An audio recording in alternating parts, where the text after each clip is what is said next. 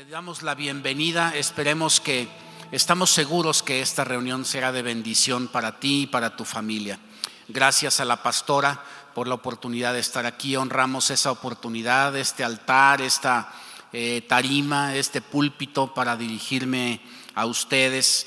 Y bueno, estamos en un mes especial en México. Estamos eh, festejando el mes patrio, ¿no? Eh, la fiesta más importante de las fiestas patrias acaba de pasar y bueno, pues estamos con el sentido patriótico así a flor de piel, ¿no es cierto? Eh, hasta peleas de box se, presentan y, hay fiestas y hay festivales y hay fuegos artificiales y la ceremonia del, del grito que replica aquel 15 de septiembre en la noche en la cual fue proclamada la independencia de nuestro país. Y sabes, yo quiero aprovechar esta mañana y estos días y este sentimiento patriótico que, tenemos para eh, darles una visión especial de lo que es eh, la guerra de independencia. ¿sí? El grito de independencia, la guerra de independencia. Dice eh, la palabra que cuando éramos niños, pues hablábamos como niños y decíamos cosas como de niños, pero conforme crecemos y maduramos, tenemos que aprender a discernir las cosas espiritualmente, ¿no es cierto?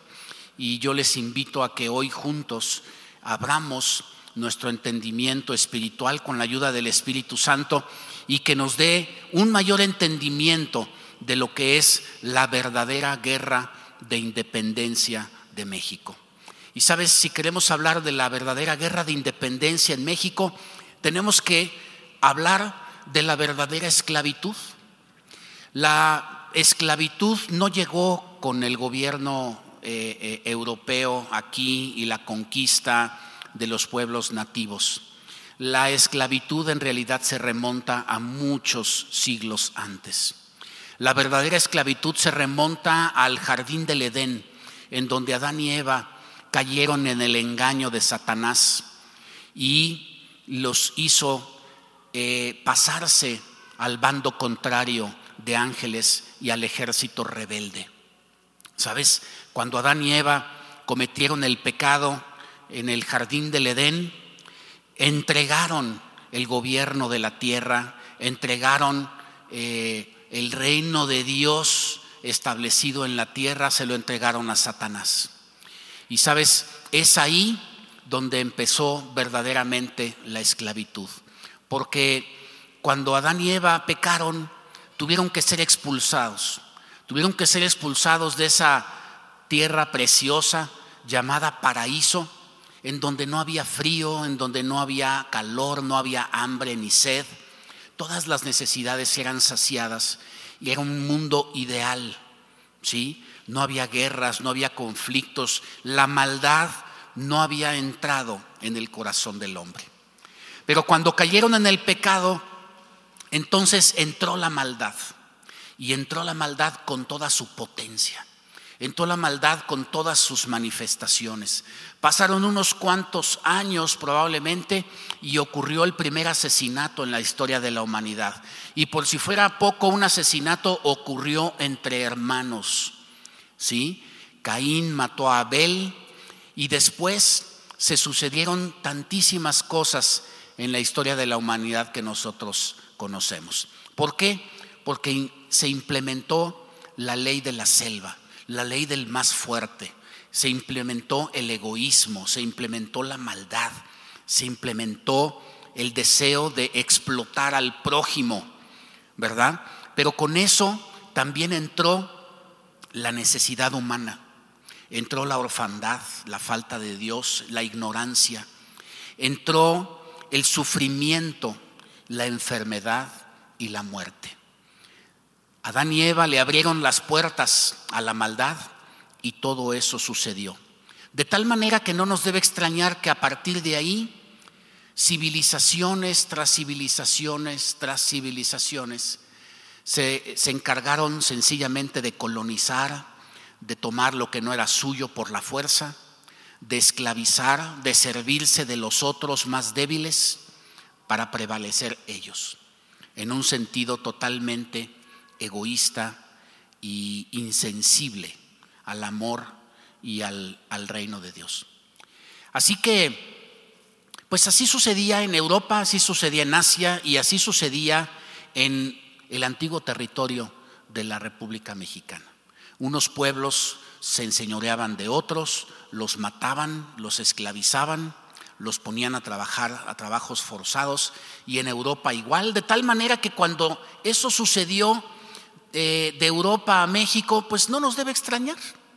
No nos debe extrañar porque ya en, en este antiguo territorio ya sucedían esas cosas y probablemente aún peores. Así que ese es el origen de la verdadera esclavitud. Pero yo quiero hablar esta mañana de la verdadera guerra de independencia. Y para acercarnos un poco a lo que es la real y la verdadera guerra de independencia, quiero que leamos juntos el capítulo de Apocalipsis número 12. A veces no le entramos mucho al Apocalipsis, pero en este caso sí quiero leerlo con ustedes porque nos da luz sobre lo que verdaderamente significó para nosotros la guerra de independencia. Y vamos a empezar en el versículo 1. ¿Sí? Vamos a empezar en el versículo 1. Dice que Juan estaba pues en una visión en la isla de Patmos y le fue ordenado que todo lo que viera lo debía escribir, ¿verdad? Con un propósito. Y en el capítulo 12 tiene la visión de una mujer y un dragón. Y dice a partir del versículo 1, apareció en el cielo una gran señal, una mujer vestida del sol, con la luna debajo de sus pies y sobre su cabeza una corona de doce estrellas. Y estando encinta, clamaba con dolores de parto en la angustia del alumbramiento. También apareció otra señal en el cielo. He aquí un gran dragón escarlata que tenía siete cabezas y diez cuernos, y en sus cabezas siete diademas, y su cola arrastraba la tercera parte de las estrellas del cielo, y las arrojó sobre la tierra. Y el dragón se paró frente a la mujer que estaba para dar a luz a fin de devorar a su hijo tan pronto como naciese. Y ella dio a luz un hijo varón que regirá con vara de hierro a todas las naciones. Y su hijo fue arrebatado para Dios y para su trono y la mujer huyó al desierto donde tiene lugar preparado Dios para que allí la sustenten por 1260 días. Después hubo una gran batalla en el cielo. Miguel y sus ángeles luchaban contra el dragón y luchaban el dragón y sus ángeles, pero no prevalecieron, ni se halló ya lugar para ellos en el cielo. Y fue lanzado fuera el gran dragón, la serpiente antigua que se llama Diablo y Satanás, la cual engaña al mundo entero. Y fue arrojado a la tierra y sus ángeles fueron arrojados con él. Entonces oí una voz, una gran voz en el cielo que decía, ahora ha venido la salvación, el poder y el reino de nuestro Dios y la autoridad de su Cristo, porque ha sido lanzado fuera el acusador de nuestros hermanos, el que los acusaba delante de nuestro Dios día y noche. Y ellos le han vencido por medio de la sangre del cordero y de la palabra del testimonio de ellos, y menospreciaron sus vidas hasta la muerte. Por lo cual, alegraos cielos, y los que moráis en ellos, ay de los moradores de la tierra y del mar, porque el diablo ha descendido a vosotros con gran ira, sabiendo que tiene poco tiempo. Y cuando vio el dragón que había sido arrojado a la tierra, persiguió a la mujer que había dado a luz al hijo varón y se le dieron a la mujer las dos alas de la gran águila para que volase de delante de la serpiente al desierto, a su lugar, donde es sustentada por un tiempo y tiempos y la mitad de un tiempo. Y la serpiente arrojó de su boca tras la mujer agua como un río, para que fuese arrastrada por el río. Pero la ayuda, la tierra ayudó a la mujer, pues la tierra abrió su boca y tragó el río que el dragón había echado de su boca. Entonces el dragón se llenó de ira contra la mujer y se fue a hacer guerra contra el resto de la descendencia de ella, los que guardan los mandamientos de Dios y tienen el testimonio de Jesucristo. Sabes, aquí este capítulo empieza describiendo al primer personaje que se trata de una mujer. Es una mujer en la que claramente podemos distinguir que se trata del pueblo judío, del pueblo de Israel, del pueblo de Dios ese pueblo que estaba destinado a dar el nacimiento de Jesucristo, de el niño varón, el hijo varón que iría a gobernar en todas las naciones. ¿Sí? Y bueno, más adelante eh, se describe el dragón, un dragón, un gran dragón, un dragón de color escarlata que después en versículos posteriores se describe como la serpiente antigua.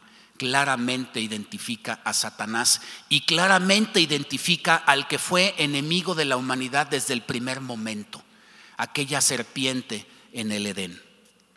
Ese dragón sediento de sangre que lo primero que quiere hacer es eliminar al hijo de la mujer en cuanto nazca.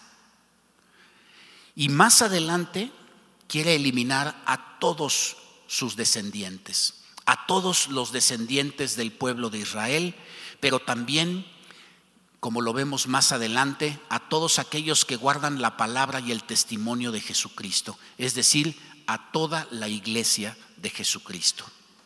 Sabemos que no viene solo. Vemos cómo arrastra con su cola un tercio de los ángeles del cielo. No sabemos cuántos son pero sabemos que trae todo un ejército de rebeldes que están en contra de las de los de la, de las, eh, ejércitos de Dios. No viene solo, trae con él a todo un ejército, pero fueron desalojados del cielo. Fueron desalojados violentamente y no les quedó otra más que venir aquí a la tierra. Y en la tierra su plan, como decíamos, era exterminar de inmediato al Hijo de Dios. Al Hijo de Dios porque Satanás había escuchado desde el principio, cuando engañó a Adán y Eva, que Dios había prometido que de la simiente de la mujer nacería un varón que le pisaría la cabeza a la serpiente. ¿Se acuerdan? Inmediatamente después de que Adán y Eva pecaron, vino de, Dios la promesa de bendición la promesa de liberación. Esa promesa de liberación que se iría repitiendo a lo largo de los siglos y que vemos en las escrituras. Vemos en Isaías, vemos en Jeremías, también vemos que se le dio a Abraham. En Génesis 22, si me ayudan en la pantalla, fíjense lo que dice. Génesis 22 del 16 al 18. Una palabra tremendamente solemne porque dice Dios, por mí mismo he jurado, dice Jehová, que por cuanto has hecho esto, se refería a Abraham, que no le, no le negó a su hijo Isaac.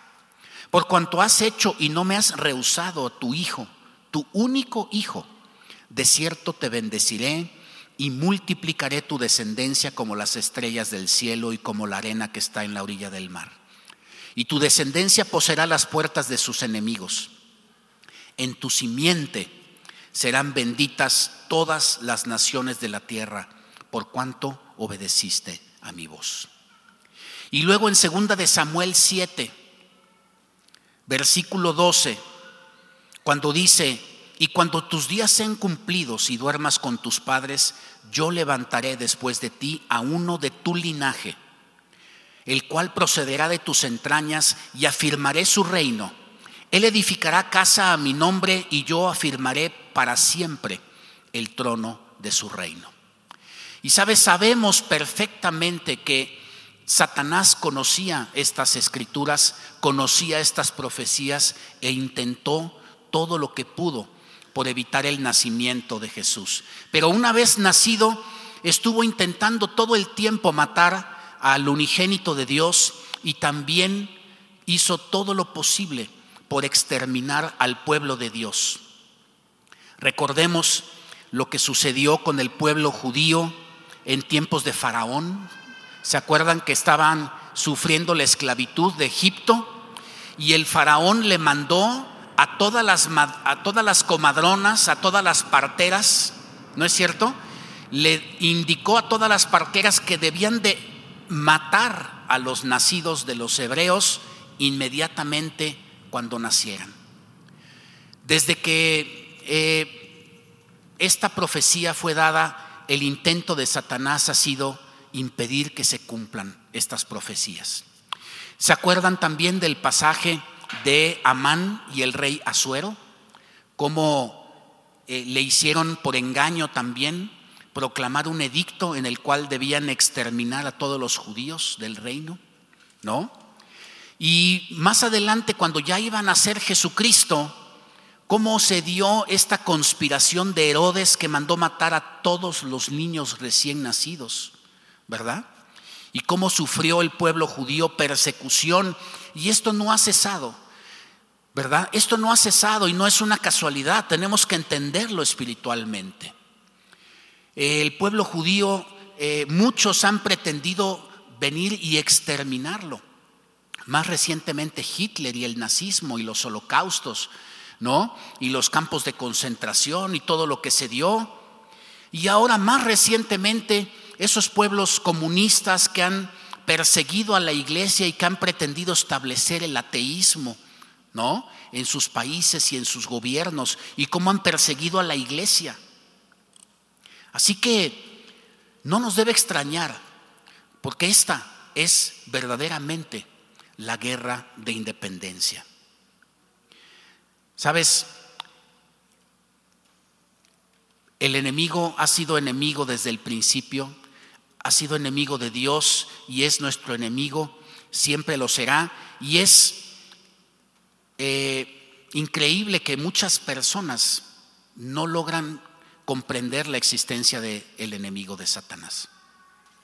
Muchas personas creen que es un ser mitológico, muchas personas no aceptan, y aún cristianos, algunos les cuesta creer en la existencia de Satanás. Pero sabes, es claro en todas las escrituras que tenemos un enemigo y que el enemigo es principalmente el enemigo de Dios. Pero como no puede contra Dios, entonces quiere ir en contra de los hijos de Dios.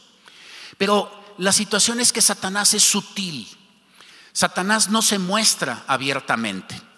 Usa a las personas, usa las circunstancias, usa personas como Hitler, como Mao, como, como esos eh, dictadores, exterminadores, ¿no? Y como esos perseguidores, pero no se muestra. Sin embargo, sabes, en Daniel, Daniel tuvo una visión. Tuvo una visión, en el, está en el capítulo 10, en el versículo 12. Él tuvo una visión de Satanás. Dice,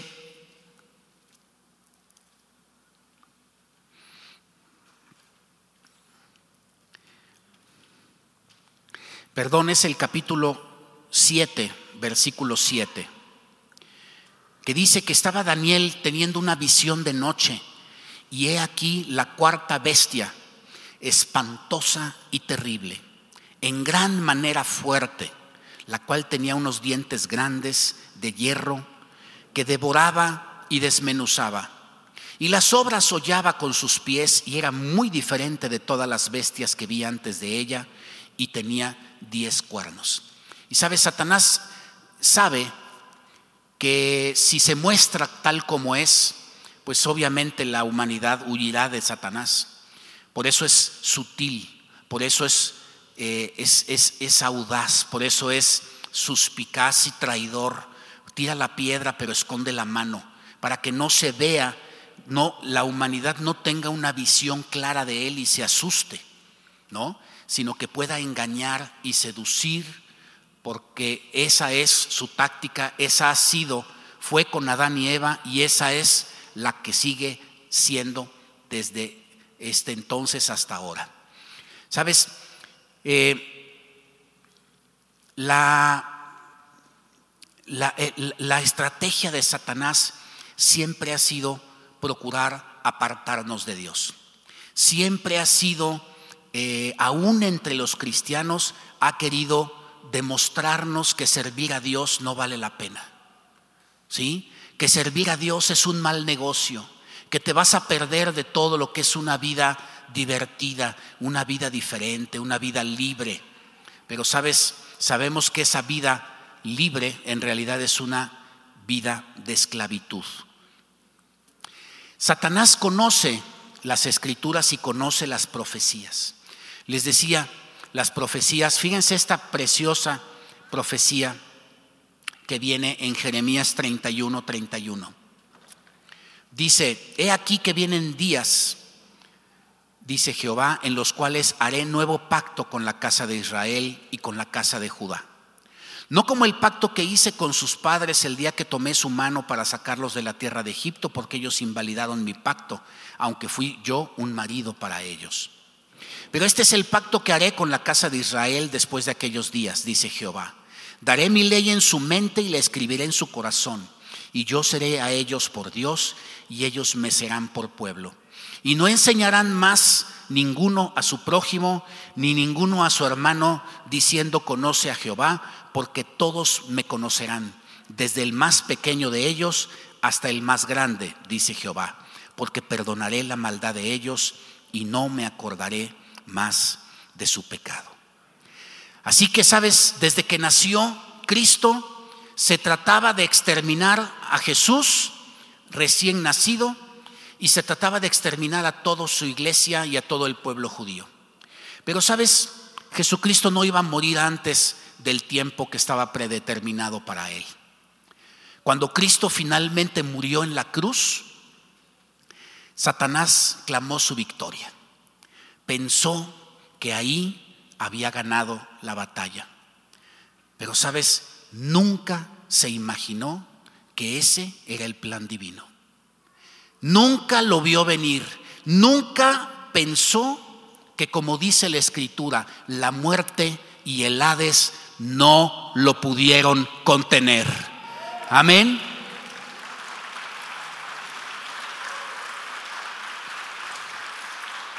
Porque esa cruz, familia, esa muerte en la cruz fue la proclamación de la independencia.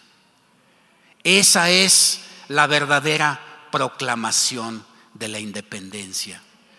¿Sabes? Ahí es donde fue clavada el acta de decretos que obraba en contra tuya y en contra mía. Aquella acta de decretos que nos declaraba como esclavos, no nada más a nosotros, sino a nuestra simiente por toda la eternidad. Pero sabes, Cristo rompió esa maldición. Fíjate lo que dice Hebreos 9:11. Cuando aquí vemos y celebramos el grito de dolores y la campana de la independencia por el padre Hidalgo, sabes, en el cielo ya había ocurrido una proclamación de la independencia en Hebreos 9:11. En Hebreos 9:11 dice que Cristo se presenta como sumo sacerdote en un tabernáculo celestial, no hecho por manos, no con un sacrificio de machos cabríos, sino con su propia sangre en el lugar santísimo. Y entonces en el capítulo 14 dice, ¿cuánto más la sangre de Cristo?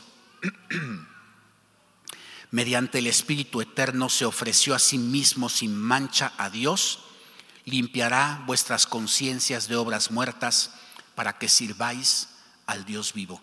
¿Y qué es servir al Dios vivo sino estar en su reino, sentado en su mesa, disfrutando de su familia, de su herencia, de su nombre, de su identidad, de su bendición completa que tiene para ti y para mí? Esa proclamación de la independencia no fue para México nada más, fue para toda la humanidad, para todos los países de la tierra.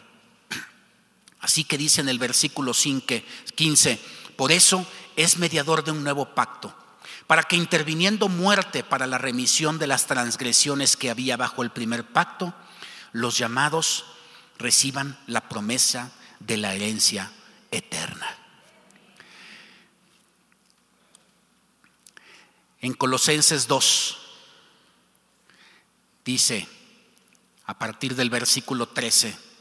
Vosotros que estabais muertos en pecados y en la incircuncisión de la carne, os dio vida juntamente con Él, perdonándoos todos los pecados, anulando el acta de decretos que había en contra de nosotros, que no era contraria, que nos era contraria, quitándola de en medio y clavándola en la cruz, y despojando a los principados y a las potestades, a los esclavizadores, y los exhibió públicamente, triunfando sobre ellos en la cruz.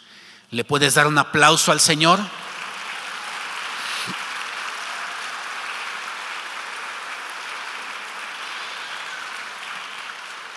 Ese es el grito de independencia celestial para ti y para mí. Sabes, en México el grito de independencia, como todos sabemos, sucedió un 15 de septiembre en la noche. Dicen algunos que el 16 en la mañana. No importa mucho, pero sí ocurrió en el año de 1810. Y ese declaratoria de independencia no se logró establecer plenamente hasta 17 años después. En 1827 fue solo entonces cuando entró el ejército trigarante, triunfante, a la Plaza Mayor de aquel entonces, como se llamaba, el Zócalo de la Ciudad de México, dirigido por Agustín de Iturbide, ya izando una bandera semejante a la que tenemos el día de hoy, en la cual ya aparecían por primera vez los tres colores de nuestra insignia patria, el verde, el blanco y el rojo. Y se llamaba ejército trigarante porque el ejército rebelde a las fuerzas eh, conquistadoras se comprometió a garantizar tres cosas. El blanco se supone que es la fe, Dios y la fe.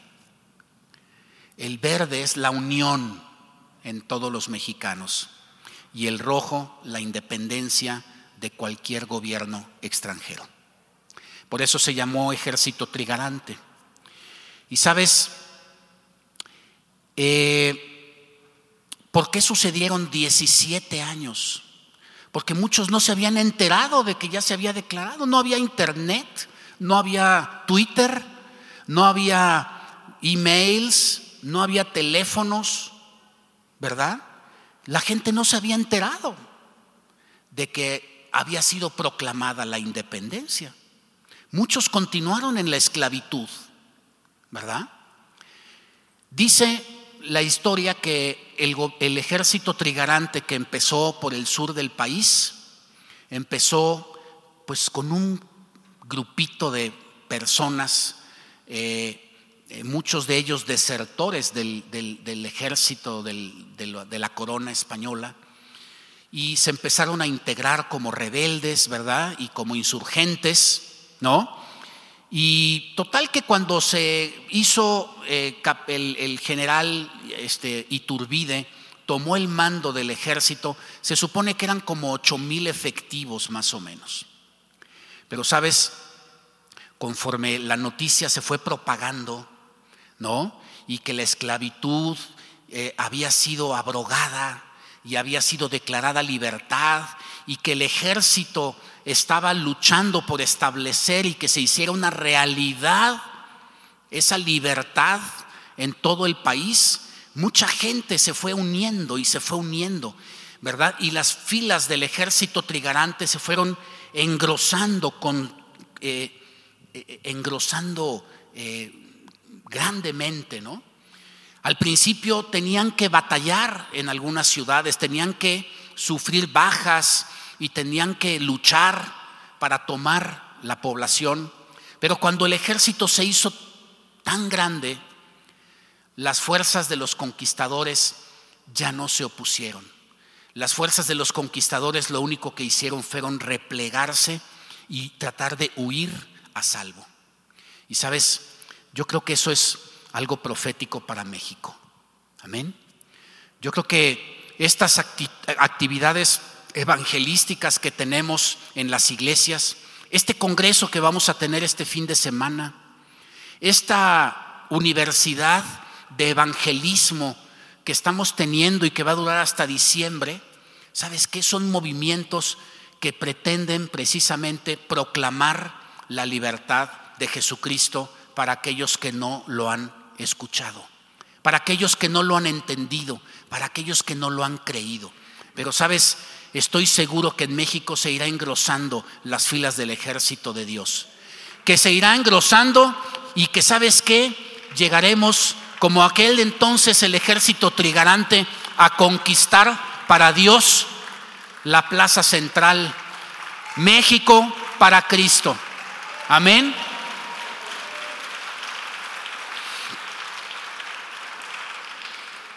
Sabes, amamos a aquellos que nos dieron patria, amamos a esos héroes que murieron, pero sabes, aún el día de hoy hay personas que están sufriendo por el Evangelio. Hay personas que están llevando adelante iglesias y reuniones que proclaman el Evangelio en países que lo prohíben, que están sometidos a persecución y aún a muerte. Pero sabes, eh, Satanás no puede espiritualmente contra los creyentes. Es imposible. No puede. Él lo único que quiere hacer a veces es atormentarnos en esta vida con, con, mecanismos eh, naturales. ¿Sí? Nos trae un problema económico, nos trae una enfermedad, nos trae... Pero ¿sabes qué? No puede contra nosotros. Aunque persiga a la iglesia, no puede. Por eso hay personas que siguen sufriendo con gusto la tribulación en pos del Evangelio. Y sabes, ¿te acuerdas de la historia de Job? A Job le quitó todo, Satanás, para que renegara de Dios. ¿Y qué hizo Job? Nunca renegó de Dios. Nunca pudo Satanás en contra de Job y así nunca podrá en contra de nosotros como creyentes. Porque esa fe, ese amor, esa devoción, esa constancia la llevamos en el corazón. No importa, no importa lo que vivamos. ¿Sí? No importa lo que vivamos. Y algunos incluso han sufrido hasta la muerte. Por eso el apóstol Pablo decía, ¿sabes qué? Para mí el vivir es Cristo y el morir es ganancia. Amén. Esos son los héroes de la fe. Dáselo fuerte.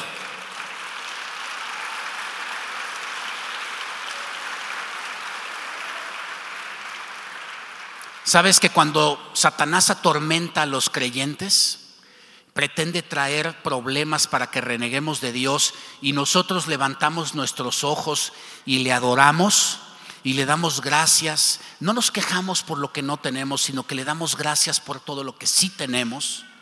¿Sabes qué? En ese momento se levanta una adoración con mayor peso de gloria que la de antes. Dios reconoce la fidelidad de su iglesia. Dios reconoce la fidelidad de sus hijos y si aún servimos y si aún venimos y si aún predicamos y si aún compartimos, ¿sabes qué? Satanás no puede cambiar nuestro corazón. No puede cambiar porque está escrito, ellos le han vencido por la sangre del cordero y por el testimonio de ellos. Porque sabes, el testimonio de nosotros, el testimonio hablado, pero también el testimonio de nuestra propia vida. ¿Sabes qué? Clama a Jesucristo, huele a Cristo, llama a la gente a Cristo. Amén. Por eso digo que las tropas celestiales se irán engrosando en México y en el mundo. Porque además no es palabra mía, no es una creencia porque soy muy optimista. ¿Sabes qué? Está escrito. El que nació vendrá y reinará y dice que reinará con vara de, hierro. ¿Sabes por qué? Porque a pesar de eso habrá muchos que no lo quieran, pero ya no va a venir por las buenas. Va a venir, ahora sí, para como la pidan. Y se va a establecer su reino. Y en ese día, en esos tiempos que no están muy lejanos, entonces sí disfrutaremos plenamente del reino de Dios y su justicia restablecido en la tierra. Amén.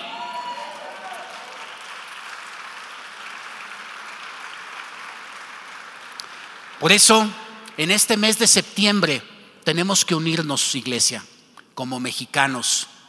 Y tenemos que ser recordados. Está bien recordar nuestra independencia y al Padre Hidalgo y todas estas cosas. Son, son, son increíbles, son maravillosas.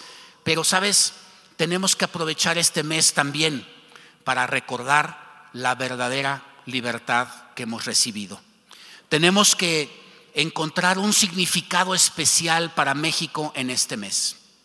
Sabes, hay hacedores de maldad. Hay enemigos de Dios que están haciendo trabajos en este mes. Porque hay profecías que se han dado para México. Han profecías, hay profecías que vendrá un avivamiento y que ese avivamiento en la tierra vendrá de México. Y sabes que hay profecías que están escritas en nuestro himno nacional hay profecías que están escritos en la historia, porque sabes que ahora cuando Cristo venga a México, sabes, no va a venir con un ejército trigarante como antes, sino que va a venir el trigarante diferente. Va a venir el Padre, el Hijo y el Espíritu Santo y van a establecer su gobierno aquí en México y en toda la tierra. Pero hay enemigos, hay trabajos de chamanes que vienen a querer desbaratar todavía esos planes, ¿sabes? Hay planes de chamanes, de brujos, hay trabajos de hechicería que se hacen en este mes para detener la bendición que está profetizada para México. Y nosotros, como hijos de Dios, tenemos que discernirlo, tenemos que saberlo, tenemos que enterarnos y tenemos que hacer algo. Y sabes, tenemos que eh, festejar como mexicanos, pero también tenemos que festejar como hijos de Dios. Tenemos que levantarnos y tenemos que eh, proclamar la libertad espiritual para, para, para México. Tenemos que atar esos trabajos de los hacedores de maldad. Tenemos que derribar todas las obstáculos que aún están. Tenemos que saberlo y contrarrestarlo. Tenemos que unirnos y proclamar la verdadera libertad que viene del Espíritu en todo el país. Hay mucho que hacer todavía. Hay muchas gentes a las cuales no les ha llegado esa proclamación de la independencia. Y tenemos que llegar y comentarles, tenemos que compartirles.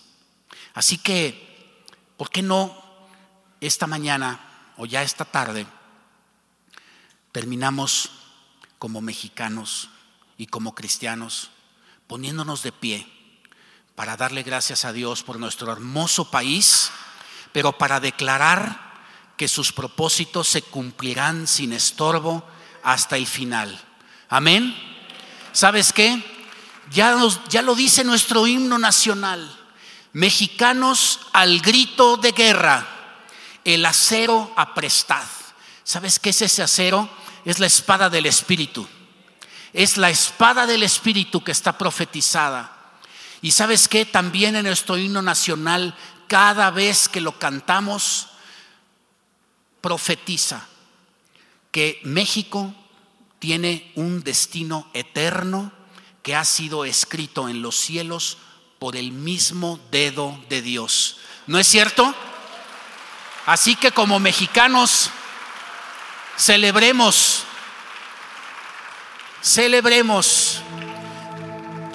Vamos a proclamar la libertad para México. Vamos a proclamar que el reino avanza. Vamos a declarar que México es una tierra de avivamiento. Vamos a declarar que el ángel de la independencia es el ángel de Jehová, que está vigilante de esta preciosa tierra que nos ha dado para establecer su reino. Amén. Levanta tus manos al cielo y vamos a decir, voy a ver la victoria, voy a ver la victoria,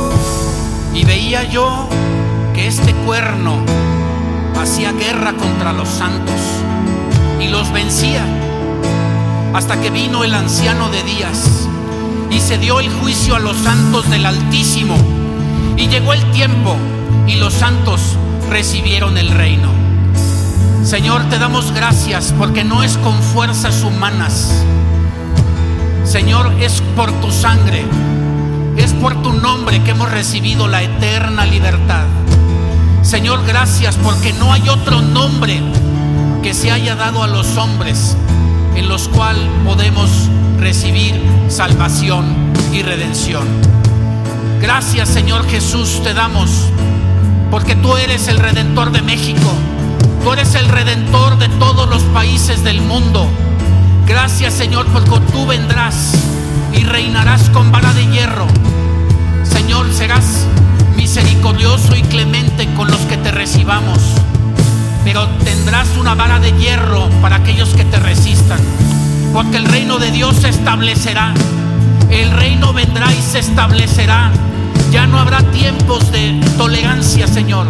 Vendrá y se establecerá. Se establecerá en México.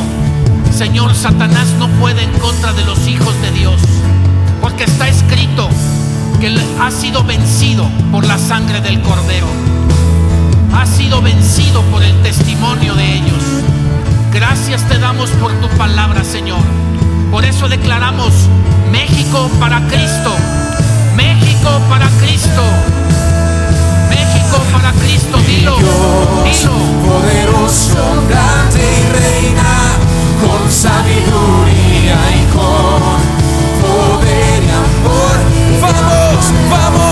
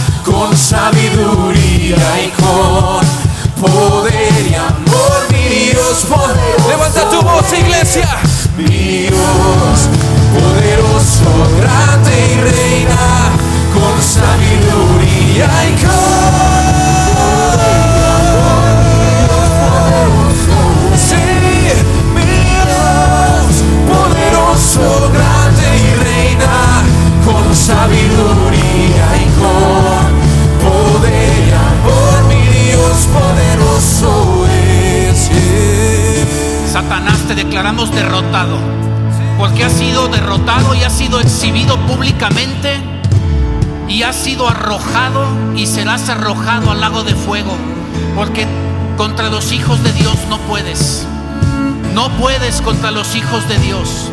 Declaramos todo trabajo de hechicería, todo trabajo de brujería en contra de México y de su independencia, roto en el nombre de Jesús. Satanás, no tienes lugar en México. Serás echado fuera muy pronto de todo lugar, de todos los valles, de todos los territorios, de todas las colonias, de todos los hogares. Tu derrota se ha sido proclamada. Ya la oímos, ya la escuchamos y la estamos viendo. La estamos viendo. Todo trabajo de hechicería, todo trabajo de brujería es derrotado, es quemado, es anulado en el nombre de Jesús. México, tierra de avivamiento. México para Cristo. México para Cristo. Mi Dios, poderoso, grande y reina, con sabiduría y con A una sola voz, iglesia. Mi Dios, poderoso, grande y reina, con sabiduría y con